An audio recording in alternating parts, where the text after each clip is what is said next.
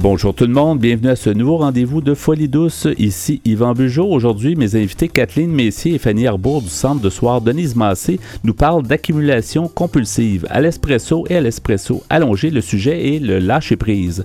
Nos chroniqueuses Marjolaine Rivet-Bourgard et Justine Fortin nous présentent la place de la technologie en santé mentale.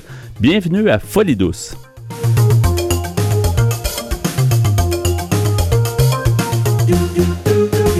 Vous êtes branché sur Folie douce, soyez au courant des multiples thèmes de la santé émotionnelle. J'accueille mes invités. Kathleen Messier, bonjour euh, Kathleen. Bonjour. Et Fanny Arbour, bonjour euh, Fanny. Bonjour. Vous êtes toutes les deux du centre de soir Denise Massé, un centre qu'on connaît depuis longtemps, qui est un, qui a un historique intéressant. Kathleen, vous êtes directrice et Fanny euh, Arbour, vous êtes coordonnatrice. Exact. J'aimerais, en commençant, on va parler bien sûr d'un sujet important, le trouble d'accumulation compulsive, un peu plus tard dans l'entretien. J'aimerais qu'on reparle de, de, ce que c'est le centre de soir Denise Massé, comment on peut le décrire et puis que un peu l'historique peut-être euh, rapidement? Bien, le Centre de soir Denise Massé, donc c'est un organisme qui existe depuis 1989, qui vise à accueillir euh, les personnes qui ont un problème de santé mentale ou qui vivent de l'instabilité résidentielle le soir puis la fin de semaine. Donc, on est ouvert euh, du jeudi au vendredi de 17h à 22h, euh, le mercredi aussi avec des activités plus spéciales. Donc, on est un organisme alternatif en santé mentale, ce qui veut dire qu'on travaille pas avec les diagnostics. Mm-hmm. On vise vraiment à voir la personne dans sa, dans sa globalité au-delà des étiquettes que peut amener le diagnostic. Je pense que ça demeure encore une, organisation qui est ouverte le soir, les fins de semaine, qui est assez rare dans, finalement dans la, majorité des organisations, des, centres. Là, euh, Bien, à notre connaissance, là, on est un des seuls à offrir euh, des services. Normalement, les, besoins n'arrêtent pas à 5 heures le soir. donc, euh, effectivement, le, soir, souvent, c'est peut-être là même qu'il y a des problématiques où les gens se sentent plus seuls et ont besoin de côtoyer des d'autres personnes. Mais ben oui, exactement. C'est un moment qui est un petit peu plus névralgique où justement il n'y a rien d'autre qui est disponible quand on est seul, quand on a besoin de parler. Il y a des lignes d'écoute, il y a certains ateliers qui sont ouverts, mais le centre, c'est vraiment un endroit où on peut aller euh, se déposer. Il y a des activités auxquelles on n'est pas toujours obligé de participer. C'est vraiment sur une base volontaire, donc on peut vraiment aller passer la soirée, rencontrer des gens, discuter, prendre un café. Donc vraiment un endroit pour se, se déposer. Oui, et de rappelez-nous donc, Denise Massé, qui, qui était cette personne euh, pour le nom, le nom du centre a été euh, donc donné en son, en son honneur. Mm-hmm. C'est, euh, c'est une infirmière en fait qui travaillait en psychiatrie, je crois, à l'hôpital Saint-Luc. Qui était aimée, là, qui était appréciée oui, des ça, donc qui était très appréciée des gens, très impliquée dans la communauté, qui est décédée d'un cancer mm-hmm. pas longtemps avant l'ouverture du centre, donc qui a été nommé en son nom, en son honneur. C'est ce qui m'était resté en tête. je trouvais ça beau parce qu'effectivement, des fois, il y a des gens qui peuvent changer le cours d'une vie sais, des gens, des gens qu'on croit sur notre euh, chemin qui vont justement, par leur bonté ou leur, euh, la façon d'intervenir, vont, vont, nous aider. Fait ça, ça m'avait touché euh, d'entendre ça des gens, effectivement, à, l'époque. Donc aujourd'hui, ben, on a quand même plusieurs années de fait au niveau du centre de, soir de Denise Massé. On va parler du sujet du trouble d'accumulation compulsive parce que vous êtes intéressé à ce sujet-là. Il y a des nouveaux services. Il y a aussi une publication, je pense, que comment vous pourriez présenter le, le sujet. Ben, je pense qu'on peut commencer en faisant un petit historique. En fait, ce qui s'est passé, c'est que en 2021, il y a des membres qui se sont ouverts sur certaines difficultés qu'ils vivaient. Euh, puis, c'était plus au niveau du logement, les rénovictions et des trucs comme ça. Puis, ben, en discutant, on s'est rendu compte que finalement, il y avait une problématique de TAC, donc le trouble d'amancement compulsif à l'arrière.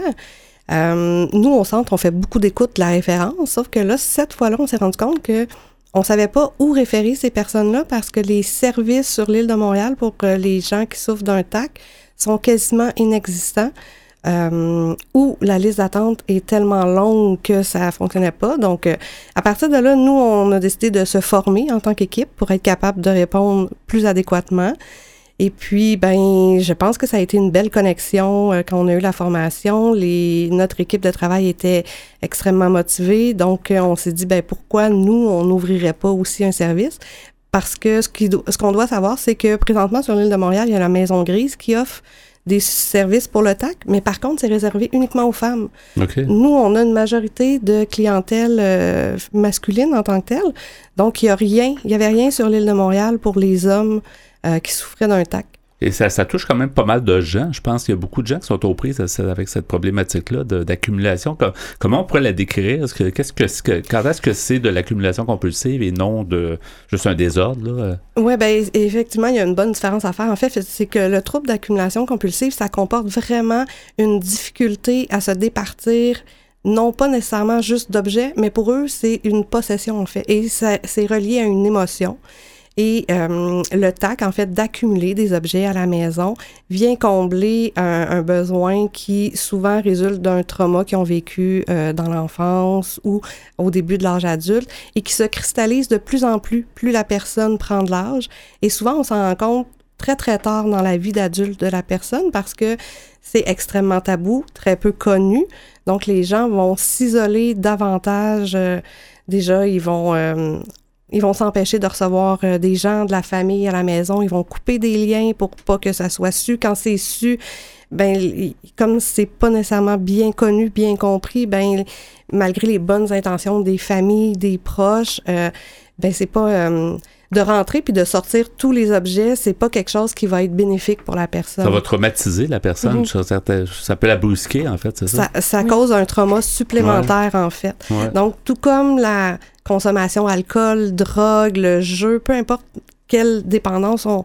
C'est un peu le même principe, c'est de dire que le TAC vient combler un besoin en fait. C'est un, un moyen de protection que les gens utilisent qui, euh, ben, au quotidien est assez difficile pour fonctionner en tant que tel, puis qui va emmener énormément de problèmes avec euh, les propriétaires, euh, des risques d'éviction beaucoup plus élevés. Euh, puis on parle quand même dans la population d'un pourcentage qui tourne autour de 5% de la population qui serait aux prises avec un trouble d'amancement compulsif. Puis ce qu'il faut savoir, c'est que c'est pas juste justement du désordre et tout ça, c'est que c'est vraiment une incapacité de la personne de se départir d'un objet. Ça crée une anxiété. Ça peut, euh, les personnes peuvent rentrer vraiment dans, dans, un moment de désorganisation. Mm-hmm. C'est vraiment plus. Des fois, on se dit, ben, c'est du désordre, on va juste sortir les choses. C'est pas aussi simple que ça. C'est vraiment beaucoup plus complexe et rattaché à, à des émotions. Euh, donc, les objets vont venir prendre vie, en fait, pour ces gens-là. À chaque fois qu'on va parler d'un objet, ben ils vont nous raconter un souvenir qui date des fois de 30 ans, mais qui est extrêmement important. Fait que c'est vraiment une, une vision par rapport aux objets qui est pas nécessairement erronée, mais qui est pas la même que euh, exagéré, en tout cas, ou en tout cas, euh, plutôt que de dire, de se délimiter à quelques objets, mm-hmm. de dire, ben, je vais garder quelques, objets, mais on, je garde pas l'ensemble de, tout ce qui, ce qui a pu passer, là. Surtout des choses qui sont moins de valeur, tu sais, déjà, on va sûrement regarder aussi des choses qui n'ont pas tant de valeur, c'est juste qu'ils accordent de la valeur. Ils accordent énormément de valeur aux objets qui n'en ont pas nécessairement euh, aux yeux du, reste de la population en mm. tant que telle. Euh, c'est extrêmement difficile d'aller travailler là-dessus. Puis, euh, je vais juste préciser aussi qu'il y a le trouble d'accumulation compulsive et il y a aussi le syndrome de Diogène, mais ce n'est pas deux choses, c'est pas la même chose en fait. OK. Qu'est-ce que c'est? Le syndrome de Diogène, en fait, ressemble énormément au TAC. Par contre, c'est automatiquement, ça vient automatiquement avec un déni c'est au niveau, je pense, un petit peu plus euh, neurologique, en fait, une atteinte des personnes qui savent peut-être plus nécessairement comment prendre soin euh, d'elles-mêmes, quoi faire une fois que l'objet est plus bon. cette connexion-là qui fait, ben, l'objet qui est plus bon, je le mets à la poubelle, n'est plus là. Donc, les objets vont, s'accumuler. À ce moment-là, on parle plus d'insalubrité, ce qui n'est pas nécessairement, en fait, ce qui n'est pas le cas dans le, dans le cas du TAC. Oui. Évidemment, il y a beaucoup de dangers, tu sais, que ce soit comme euh, au niveau de danger de feu, danger de sécurité. tu sais, on ne peut pas circuler, c'est ça, la, la réalité pour certaines personnes, il y a à peine euh, d'espace pour circuler dans, dans un appartement. Hein. Bien, en, faisant des suivis à domicile, on est rentré dans quelques appartements. Effectivement, euh, c'est plus difficile au niveau de la fonctionnalité au quotidien. C'est-à-dire que les comptoirs de cuisine sont souvent énormément encombrés, ce qui permet pas d'avoir un espace suffisant pour euh, cuisiner. Donc souvent là, on va voir que les gens vont aller à l'extérieur, euh, vont se faire souvent des repas congelés si euh, le four micro-ondes est toujours fonctionnel, parce que dans certains cas, c'est un espace de, de, rangement, le four micro-ondes. ça peut emmener vraiment sais, au niveau de, de l'hygiène de vie, c'est-à-dire la, la, salle de bain, la douche, des fois, elle est encombrée, les gens ne peuvent pas nécessairement utiliser la douche. Euh, euh, effectivement, des fois, ça va monter jusqu'aux fenêtres, ça va bloquer les fenêtres. Est-ce qu'il y a un risque d'incendie plus élevé dans ces appartements-là? Ben ça, c'est un petit peu la, la question auquel on est souvent confronté. Est-ce que le risque est plus présent? Je ne pense pas qu'il est, qu'il est plus présent. Par contre, si pour une quelconque raison, le feu démarre, c'est sûr qu'il y a beaucoup plus de, de combustible. Là. Effectivement. On s'entend. Mais généralement, les gens qui souffrent d'un TAC, ce sont des locataires hors pair, c'est-à-dire qu'ils vont le faire appel le moins possible aux propriétaires parce qu'ils ne veulent pas que la situation soit dévoilée, soit connue. Ils veulent pas faire face au risque d'éviction parce que euh, faut le dire, là, quand on rentre dans un appartement encombré, ça peut être extrêmement impressionnant. Quand on connaît pas ça, quand on n'est pas sensibilisé, tout de suite on pense justement le plancher va s'écrouler, le feu va pogner. Euh, c'est pas nécessairement le cas, comme Fanny disait tantôt, c'est pas nécessairement non plus associé à un état d'insalubrité. Loin de là, il y a des appartements qui peuvent être très très propres mais qui, euh, à nos yeux, vont être. Euh, ça, ça, va beaucoup nous impressionner. Puis au centre de soins de l'Isimacé dont vous parliez tantôt, vous avez euh, mis de l'avant des services. Comment on aborde ça? Je veux dire, qu'est-ce que vous offrez comme service ou comment on, par où on commence, en fait, pour que, faire réaliser à la personne, peut-être pour J'imagine qu'il y a un processus à faire, puis ça prend un certain temps. Hein? Ben, nous, depuis avril 2022, en fait, ce qu'on a fait, c'est qu'on a ouvert deux, deux, volets de services au centre de soir pour le TAC. Il y en a un, c'est les groupes de mise en action. Donc, ça permet aux gens qui sont euh, euh, des amasseurs compulsifs, qu'on appelle des taquins, des, des taquines, en fait, euh, de suivre un atelier sur 12 semaines qui leur permet de se retrouver entre pairs. Donc, c'est tout les, participants, les participantes, ce sont tous des taquins taquines. Donc, euh, puis de, ils se fixent un objectif au début de l'atelier. Euh, on, s'entend que c'est des objectifs qui se doivent d'être réalistes, là, on s'entend, mais qui vont permettre, en fait, dans ces groupes-là, euh, de développer de nouvelles stratégies. Un, souvent pour arrêter l'amassement, parce que euh, on peut pas nécessairement aller faire du désencombrement si la personne continue à amasser, en fait. Donc, il y a cette prise de conscience-là. Euh, donc, dans l'atelier euh, sur 12 semaines, c'est ça, c'est le développement de nouvelles stratégies euh, qui convient à la personne et tout ça. Entre pairs, ils peuvent aussi discuter de comment ça fonctionne, les petits trucs qui se donnent au quotidien. Fait que c'est quand même intéressant. Ils se sentent supportés, là. Ils sentent qu'ils sont pas les seuls à Effectivement, gérer ça, là, tu sais, ça déstigmatise un petit peu la problématique, puis l'impression que les gens se sont se sentent seuls au monde là-dedans, parce que comme on le disait, c'est cette problématique-là isole énormément les gens qui en souffrent encore plus parce que c'est tabou, ils n'en parlent pas. Euh, donc, notre premier groupe a eu lieu à l'automne 2022, euh, a été complet. On a déjà des gens aussi pour la liste d'attente pour les prochains. Puis le deuxième volet, c'est vraiment le suivi à domicile. Euh, aussi sur une période de 12 semaines où on va vraiment aider les gens à pratiquer le désencombrement. Parce que, comme on disait, ça a créé un état anxieux vraiment présent. Donc, on est là pour les accompagner, pour un petit peu euh, remettre en perspective le lien émotionnel qu'ils ont envers l'objet, euh, remettre aussi euh, en premier plan pourquoi ils ont voulu faire cette démarche-là. Tu sais, souvent, ça va être, ben moi, j'aimerais ça pouvoir, tu sais, accueillir ma famille, mes petits-enfants, fait que j'aimerais ça au moins que le salon soit moins encombré. La, la, plupart des gens, donc, veulent changer, veulent S'ils viennent vous voir, j'imagine, on les force pas, c'est ça? Bien, la plupart des demandes, en fait, qu'on a reçues, euh, des fois, on a beaucoup de références, en fait, du réseau, euh, du réseau de la santé, de proches, de propriétaires euh, par rapport à leurs locataires. Quand les gens vont nous contacter, en général, c'est parce qu'ils sont dans une situation un petit peu plus critique. Soit ils savent que le propriétaire va devoir venir dans le logement, il y a un risque d'éviction. Donc, à ce moment-là, les gens vont nous contacter. Mais les, les, démarches volontaires, c'est un petit peu plus rare, en fait. Les gens sont attachés à leurs objets. Pour eux, il y a il n'y a pas de problème, ces, ces objets-là, ils les, ils les aiment, ils ont une fonction. Donc, les, souvent, la demande ne vient pas nécessairement de eux. À moins qu'il y ait vraiment un danger en terminant déjà, on va terminer là-dessus, mais les gens qui veulent en savoir plus, comment ils font, ils cherchent Centre de soir de Est-ce qu'on peut vous appeler? Vous êtes ouvert? Oui, donc ils peuvent nous appeler au 514-525-8059. On a un site Internet aussi. Euh, en tapant simplement Centre de soir euh, Denise Massé sur Google, ils vont nous trouver facilement. On a un Facebook aussi. Donc Et on, peut obtenir des services à ce sujet-là, du trouble d'accumulation compulsif. Merci beaucoup d'avoir été des nôtres. Euh, donc, Kathleen Messier, directrice du Centre de soir de Massé, et Fanny Arbour, coordonnatrice. Merci et bonne continuation. Merci beaucoup. ça fait plaisir. Au revoir. Au revoir. Nous sommes bien présents sur Facebook. Cherchez Folie Douce Radio pour nous trouver. Folie Douce, une communauté, une radio. Nous sommes maintenant rendus au segment Espresso. Bonjour Pierre Laporte. Salut Yvan. Alors aujourd'hui, ton sujet, le lâcher-prise. Le lâcher-prise, oui.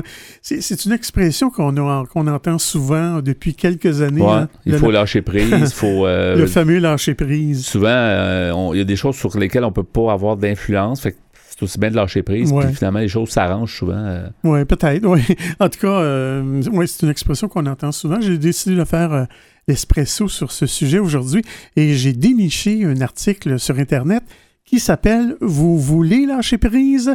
Apprenez ces deux habiletés. Ah, Alors, deux, c'est- quand même. Souvent, c'est souvent, c'est 10 points principaux. Oui, oui, c'est ça, deux choses. Il y en a seulement que deux. Écoutez Alors- bien. on- Oui, alors c'est écrit, euh, ben, en fait, c'est sur le site euh, euh, oserchanger.com. C'est écrit par euh, un monsieur du nom de Marc Vachon. Il est auteur, blogueur, conférencier et formateur. Il vit à Québec. Alors, selon, euh, il nous dit, selon euh, la thérapeute américaine Daphne Rose Kingma, retenir euh, équivaut à croire qu'il y a seulement un passé. Lâcher prise, c'est savoir qu'il y a un avenir. En fait, lâcher prise peut s'expliquer et s'appliquer de bien des façons. Mais une manière très simple de l'apprivoiser consiste à l'opposer à son contraire, le contrôle. Nous aimons bien avoir le contrôle, que ce soit sur notre travail ou des parties de celui-ci, sur notre vie personnelle, sur nos émotions, sur les autres peut-être. Et nous aimerions bien parfois avoir le contrôle sur des événements qui, justement, sont hors de notre contrôle. Lorsque vous réalisez que vous ne pouvez changer ni les événements ni les autres et que vous pouvez changer euh, seulement votre façon de les percevoir, vous êtes dans le lâcher-prise. Vous vous donnez alors une chance de vivre moins de stress. De la même façon, lorsque vous modifiez votre action euh, pour arriver à un résultat, vous faites preuve de flexibilité et de votre habileté à décrocher d'une conduite stérile faire une distinction entre ce que nous pouvons contrôler, ce que nous pouvons influencer et ce que nous ne pouvons ni contrôler ni influencer est sans doute une première étape dans le lâcher-prise. Finalement, c'est pas si facile que ça de lâcher prise. Non, ça, ça, c'est peut-être qu'il y a deux points, mais c'est deux points difficiles à mettre en application. Oui. Alors, mais, euh, M. Vachon nous dit, mais pourquoi trouvez-vous si difficile de laisser aller votre besoin de contrôle? Parce que vous niez ou parce que vous êtes peu conscient des, des peurs liées à l'absence de contrôle. Par exemple, vous pouvez craindre des autres qu'ils vous dominent, avoir peur de vous tromper, peur de ne pas être adéquat, peur de manquer de quelque chose. Mais plus vous cherchez à contrôler, par exemple, vos collègues, votre conjoint, vos enfants, une manière de faire les choses, l'opinion des autres ou même euh, votre apparence, plus cela est signe d'insécurité et moins vous lâchez prise. Lâcher prise a donc un acte de confiance. Cela nécessite l'acceptation de vos limites, la reconnaissance des autres dans leurs différences et la capacité de faire avec ce qui se présente dans le moment présent. La tentation est grande toutefois de refuser ce qui n'est pas conforme à vos désirs et de résister à ce qui se présente.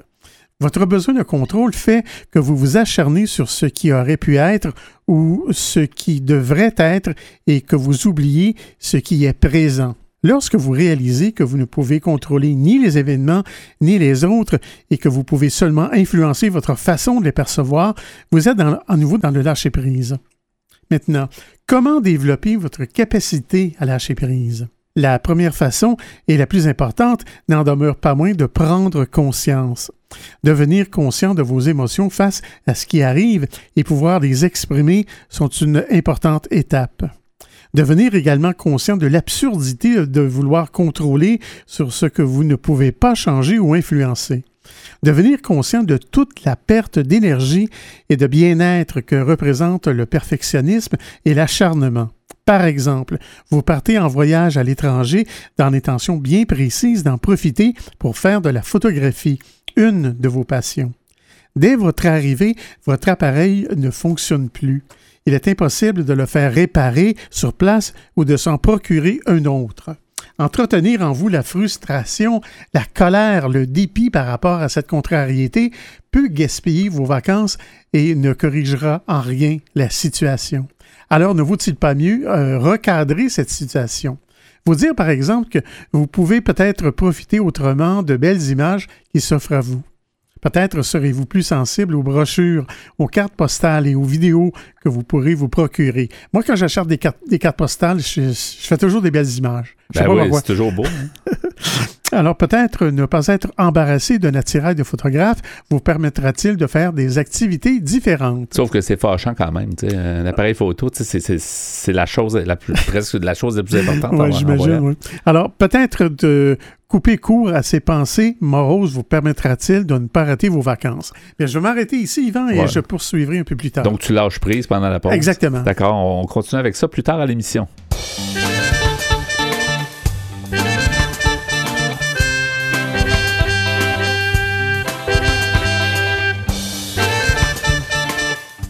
À venir dans l'émission, Marjolaine Rivet-Bourgard et Justine Fortin apportent leur chronique sur la place de la technologie en santé mentale. À l'espresso allongé, Pierre Laporte poursuit avec son sujet Le lâcher-prise. Vous voulez échanger avec nous? Vous désirez participer à l'émission? Notre site web est antenne au singulier.qc.ca. Utilisateur de Facebook, YouTube, Instagram, Twitter et LinkedIn, cherchez Folie Douce Radio pour nous trouver. Vous écoutez actuellement Folie Douce, pionnier en santé mentale depuis 1991. Folie Douce, une communauté, une radio.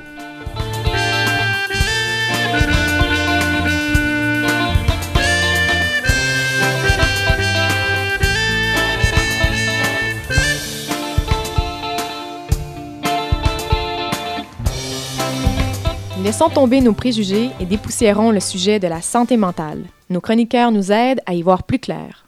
J'accueille maintenant nos collaboratrices, Justine Fortin, bonjour Justine, Bonjour. et Marjolaine euh, Rivet-Bourgard, bonjour euh, Marjolaine. Bonjour. au Marjo.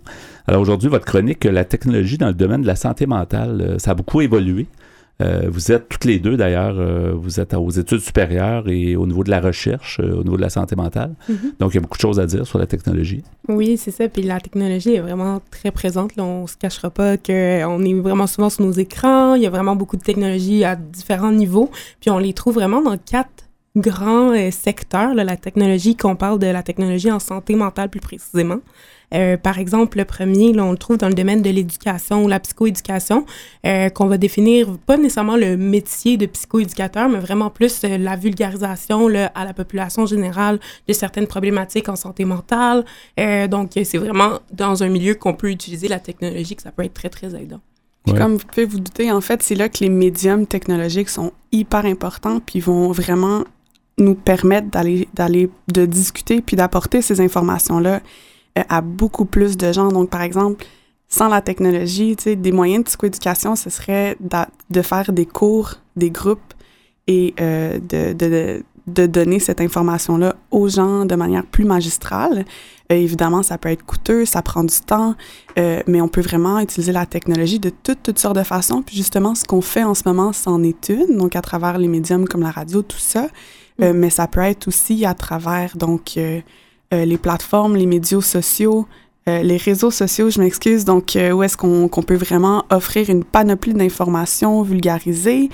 Euh, ça peut être aussi à travers donc euh, des histoires, donc des courtes vidéos qui vont être créées par des personnes pour expliquer un certain sujet. Euh, on voit notamment donc par exemple dans mon laboratoire de dans, dans, dans mon studio de recherche donc le Ludic Mind Studio où est-ce qu'il y a beaucoup euh, on travaille beaucoup pour lutter contre le stigma. A une façon de faire ça, de lutter contre le stigma, c'est vraiment de prendre les histoires des gens euh, qui, vivent avec des problématiques de santé mentale, euh, qui sont dans un processus de, de, se remettre sur pied pour raconter leur histoire, justement. Puis ces histoires-là, à travers les vidéos, vont être offertes ou vont être distribuées, ouvertes au public. Puis ça vraiment, ça l'offre vraiment une façon d'avoir une, un autre point de vue, une perspective qu'on n'aurait pas ailleurs parce que, bon, on, va être honnête, là, arrêter dans, on va pas arrêter en plein milieu de la rue puis demander aux gens, est-ce que tu as des problématiques de santé mentale? Veux-tu m'en parler? J'ai envie euh, qu'on déstigmatise le tout. Donc, ça permet vraiment d'aller chercher des sujets un peu plus sensibles comme ça puis de les diffuser plus rapidement. Ça a, comme, ça a comme révolutionné, en fait, euh, le, le- le domaine parce que vous êtes arrivé, je pense, dans, avec les technologies. Oui. Est-ce qu'on vous en parle? Est-ce que des professeurs ou des gens qui étaient là il y a 20 ans ou 30 ans, est-ce qu'ils vous disent que ça a complètement changé la, la façon de faire, euh, la- avancer la santé mentale, en fait? Ben, je Je pense que oui, mais juste mettons, euh, moi je me rappelle quand j'étais jeune, fallait que fallait plugger l'internet, euh, puis tu sais, tu pouvais plus utiliser le téléphone en même temps. J'étais assez vieille pour me rappeler de tout ça. Ça faisait un drôle de bruit, puis on se connectait sur la ligne, puis la ligne est engagée pendant des heures. hein. Ouais, on est loin de tout ça. Ouais. On est vraiment loin de ça. Puis même, tu sais, même au niveau de l'enseignement, il y a Mm. une grosse différence. Tu sais, comme nos profs n'en- ne n'enseignent plus de la même façon. Euh, les nouveaux professeurs commencent vraiment à intégrer des technologies, des exercices. Euh, c'est fascinant tout ce qui peut être fait.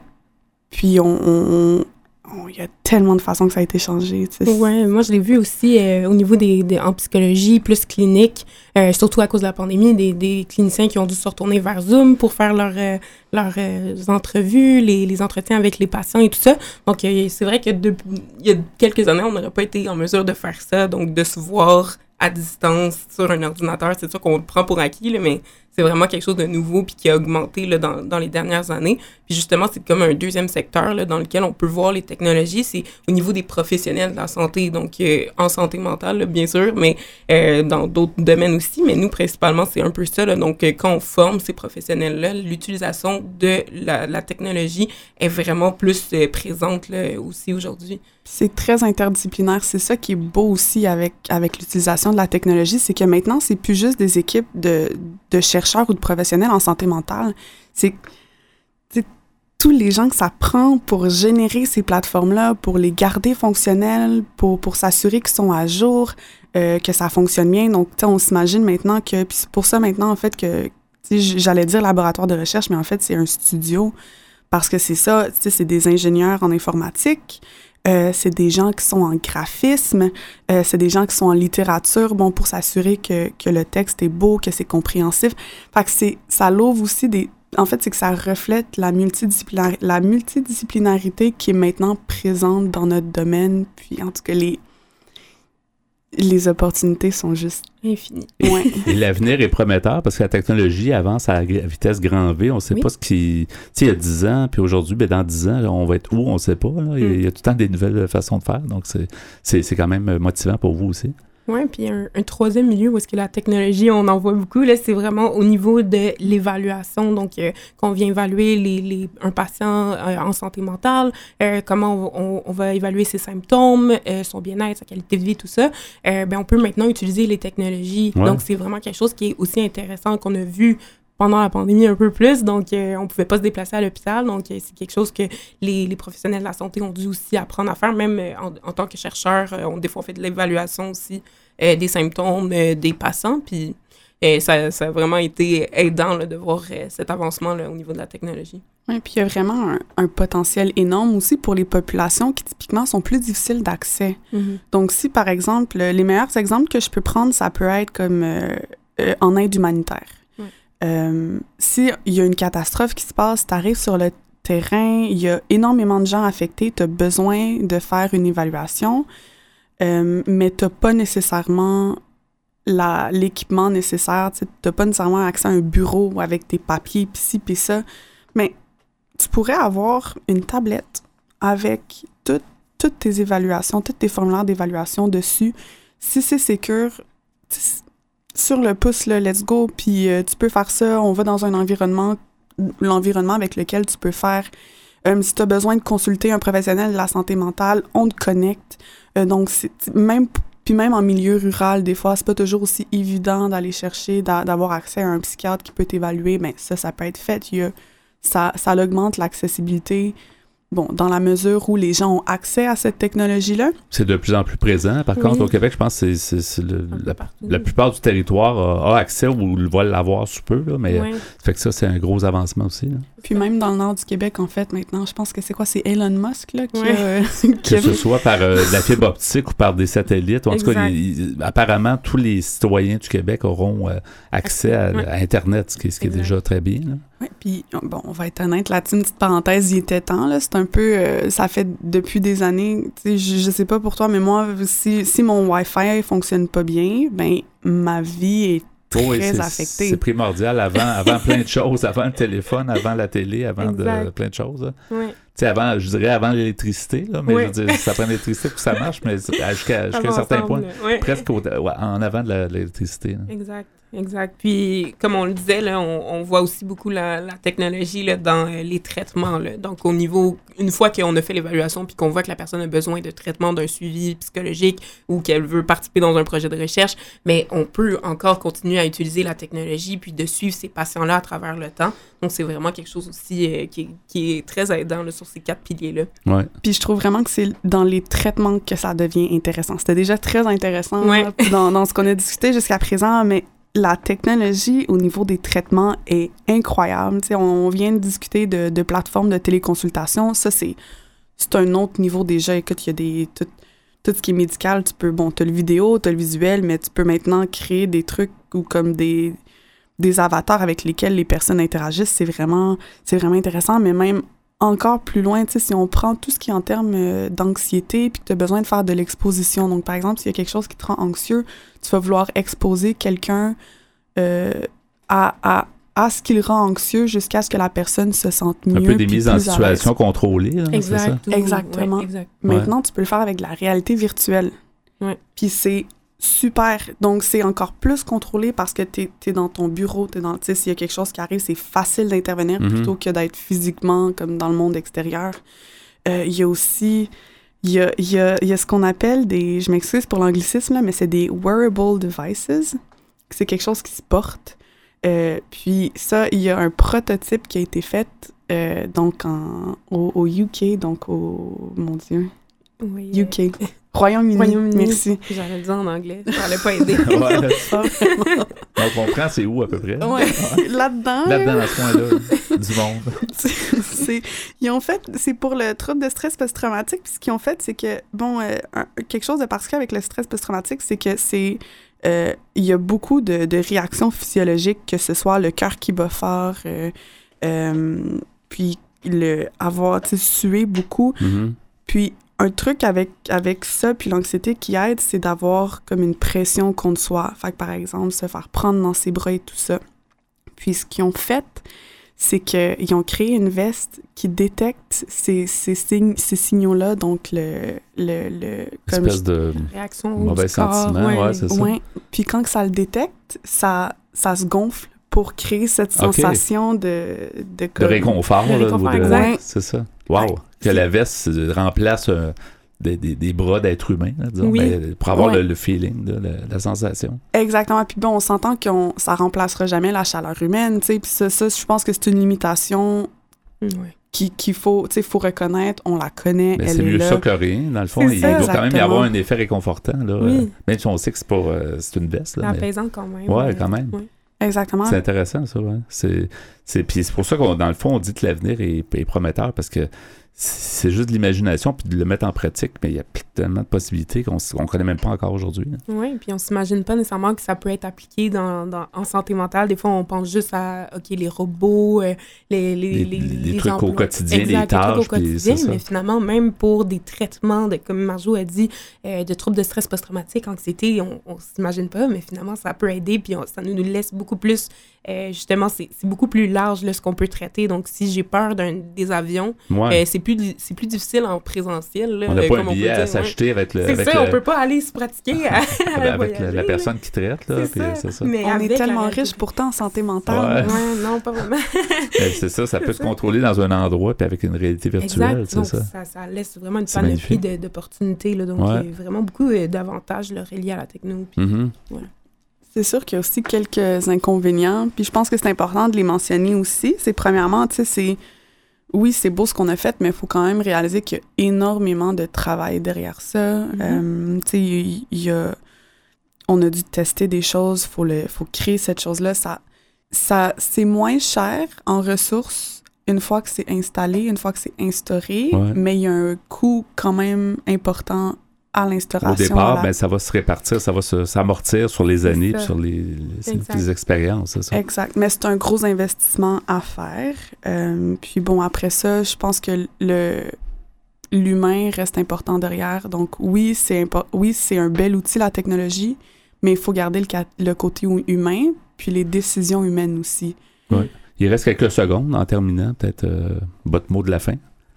Oui, mais donc, donc euh, en fait, euh, justement, dans, dans, des podcasts qu'on a fait, on a discuté un peu de la technologie. Donc, euh, dans notre quatrième podcast, on a parlé de l'utilisation des médias sociaux, puis on parle du positif, du négatif. On pourrait aller, on pourrait aller écouter ça, effectivement. on peut, on peut rappeler le, le podcast? Oui, c'est Sort de ma tête. Euh, donc, euh, le quatrième épisode, c'est COVID-19 sort de ma tête, mais vous allez nous trouver là, sur toutes les plateformes de balado, euh, diffusion et sur notre chaîne YouTube. Merci beaucoup pour cette chronique. Donc, la technologie dans le domaine de la santé mentale, Justine Fortin et Marjolaine Rivière-Bourgard. À la prochaine. À la prochaine. Au revoir. Merci. Merci.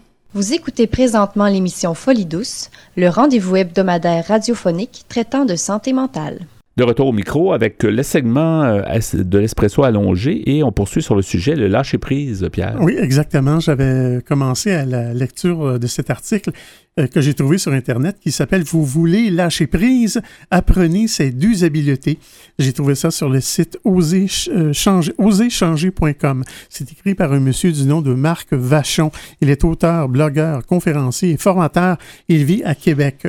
Donc, il y a deux façons, d'après lui, là, de, de pouvoir exécuter, si on veut, le, le lâcher prise. Euh, tantôt, je, je, vous je, vous avais parlé de, du premier point qui était de prendre conscience. Et je vais terminer là-dessus. Il avait amené l'exemple de quelqu'un qui partait en vacances, qui était euh, passionné de photographie et qui oubliait son appareil photo. Alors, comment faire pour combattre la, Ou qui tombe en, tu sais, qui, qui, est brisé, par exemple, qui arrive en vacances, ça, ça devient problématique. Oui, oui, c'est vrai. Dans, son, dans son cas, il était brisé. On peut s'en faire pendant longtemps, mais comment on fait pour lâcher prise? C'est exactement ça. Hein. Alors, M. Vachon nous disait peut-être de couper court à toutes ces pensées moroses, c'est-à-dire ces frustrations face à son appareil photo, vous permettra-t-il de ne pas rater vos vacances? Et la prochaine fois de partir avec un plan B, une deuxième caméra ou tout simplement un appareil photo jetable? Simple logique, direz-vous, mais comment se fait-il que ce simple comportement soit parfois si pénible à faire? C'est là qu'intervient la stratégie suivante qui est essentielle, soit celle d'accepter de faire le deuil de quelque chose auquel vous tenez. Et de là, le deuxième point, faire son deuil. Alors, il nous dit, voici une métaphore qui vous, qui vous explique assez clairement pourquoi c'est difficile de lâcher prise. On raconte que dans la forêt équatoriale, un homme chassait le singe. Comme il connaissait bien un de ses travers, il pouvait l'attraper vivant et sans la moindre blessure.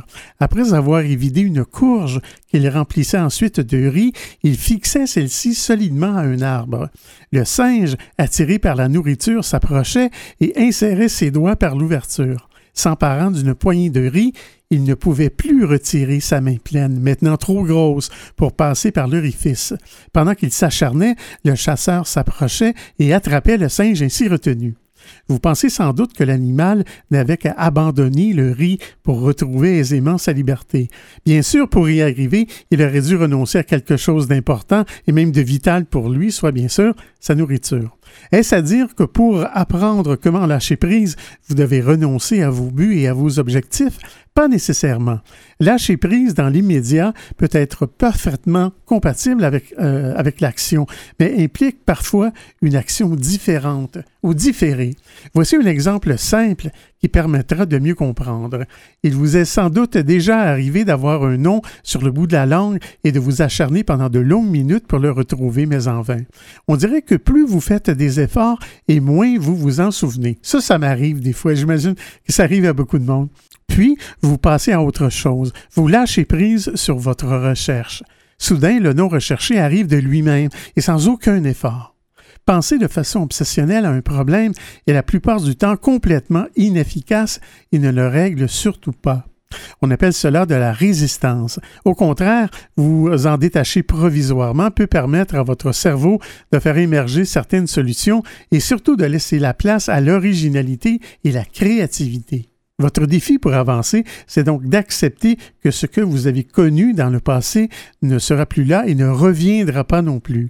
Donc, la première question à vous poser pour comprendre pourquoi vous avez autant de difficultés à lâcher prise dans certaines situations, c'est de quoi vais-je faire le deuil? Peut-être devez-vous faire le deuil de votre confort, de certaines habitudes, de comportements, de votre sécurité, d'une image de vous-même, de votre identité professionnelle, de la reconnaissance des autres, de rapports sociaux, de l'organisation de votre temps, de l'avenir que vous imaginez, etc. Lâcher prise implique parfois aussi de faire le deuil d'une croyance ou d'une règle. comme il faut que tout soit parfait, tout doit toujours fonctionner comme je le veux, ou je dois tout faire moi-même. D'autres fois, c'est du résultat qu'il conviendra de faire le deuil, puisqu'il n'est pas entièrement sous notre contrôle, comme par exemple les résultats scolaires de notre enfant ou l'ordre dans sa chambre. Plusieurs auraient intérêt à faire le deuil de leur passé, de leurs épreuves, de leurs problèmes, puisqu'ils ne peuvent changer le passé et que le ressasser inlassablement les empêche de profiter du moment présent. Traîner avec eux des deuils pendant des années et refuser de tourner la page ne réussit qu'à miner leur propre morale et celui des autres. Les deuils à faire sont donc multiples, que l'on songe à toutes les idées irréalistes que vous entretenez sur vous-même, comme vouloir être apprécié de tous ou vouloir que tout le monde autour de vous soit bien. M. Vachon conclut en disant Lâcher prise implique parfois de nous changer nous-mêmes ou de nous accepter avec nos limites et nos valeurs, ce qui nous permet d'accepter les autres bien plus aisément. Le cerveau humain est très complexe et capable de grandes choses, à condition que nous développions sa grande flexibilité. Et pour être flexible, il faut accepter de lâcher prise si les moyens que nous utilisons ne fonctionnent pas, essayer autre chose, une autre stratégie et nous mettre en recherche active d'autres moyens pour arriver à nos fins. Moi, je pense que c'est plein de bon sens. Ben oui, c'est plein de bon sens. C'est pas facile à mettre en, application, mais c'est intéressant. Merci beaucoup pour ce sujet, le lâcher prise. Vous aimeriez réentendre nos émissions, entrevues et chroniques via YouTube? Pas de problème. Pour y accéder, visitez notre site web antenne.qc.ca, antenne.qc.ca. Quelques secondes avant de terminer ce rendez-vous, merci beaucoup Pierre pour ton travail en régie ainsi que pour tes blocs espresso. Ben, bienvenue mon cher. Euh, ton sujet était le lâcher prise, alors on va mhm. essayer de mettre ça en pratique. Ouais, c'est pas facile. Hein? Pas facile, on va essayer, on va, on va travailler fort là-dessus. Nos invités en début d'émission, Kathleen Messier et Fanny Arbour euh, du Centre de soir Denise Massé, nous ont parlé d'accumulation compulsive. Nos chroniqueuses étaient avec nous également, Marjolaine Rivet-Bourgard et Justine Fortin. Elles nous ont présenté leur chronique sur la place de la technologie en santé mentale. C'est Yvan À l'animation. Bonne semaine à tous et à la prochaine. Au revoir.